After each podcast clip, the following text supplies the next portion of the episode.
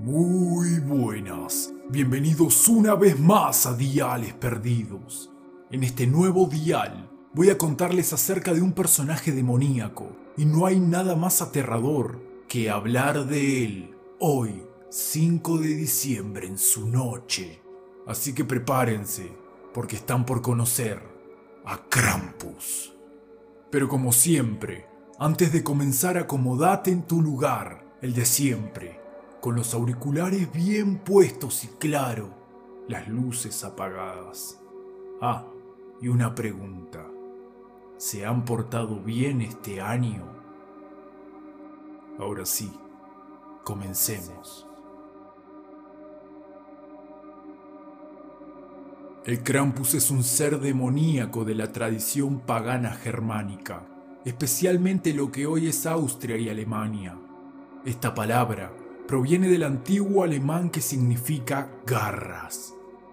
Krampus es un demonio con largos cuernos, orejas élficas, una boca portadora de grandes dientes afilados y una lengua roja. Con un cuerpo de carnero todo tupido por un pelaje oscuro, hace del Krampus el monstruo al que nunca le desearía ni a mi peor enemigo sale de las profundidades de las montañas alpinas y merodea durante la noche del 5 y 6 de diciembre las calles austríacas, arrastrando cadenas y haciendo sonar un viejo cencerro oxidado. Esa noche se la conoce como el Krampus Natch, Noche del Krampus. Las familias, al oír estos aterrantes sonidos, ocultan a sus hijos en lo más recóndito de las casas, porque Krampus se alimenta de los jóvenes y niños que no se portaron bien durante el año. Hasta en algunas leyendas, este ser se ponía a los niños en una gran cesta y se los llevaba rumbo al infierno para posteriormente alimentarse de ellos.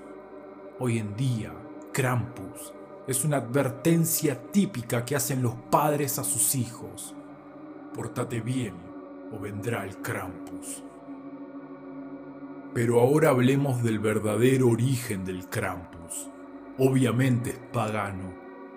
Los antiguos pobladores alpinos, especialmente los austríacos, para estas fechas prontas al solsticio de invierno, se vestían con pieles y huesos de animales pintaban sus caras con carbón, se reunían en grandes hogueras de fuego y celebraban rituales para propiciar las cosechas y asustar a los demonios y malos espíritus del invierno.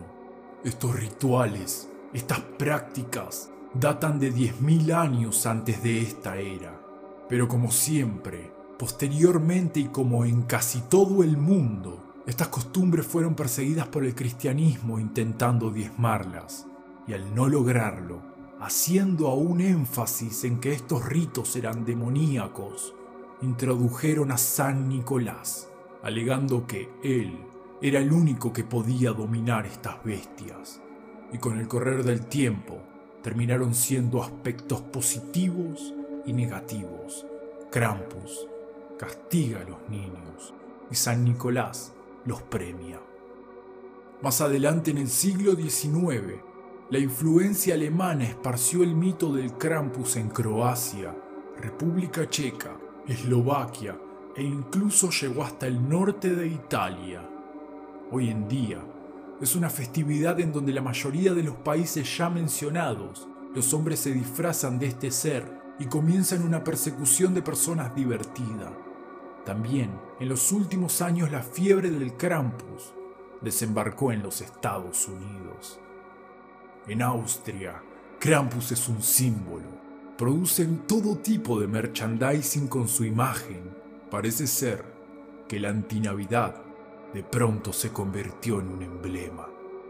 Por último y para ir concluyendo, me gustaría que te detuvieras tan solo un minuto y te preguntes si las festividades de turno que se celebran en tu país son 100% cristianas o tienen un verdadero trasfondo pagano. A veces, los verdaderos monstruos no están ocultos en la oscuridad.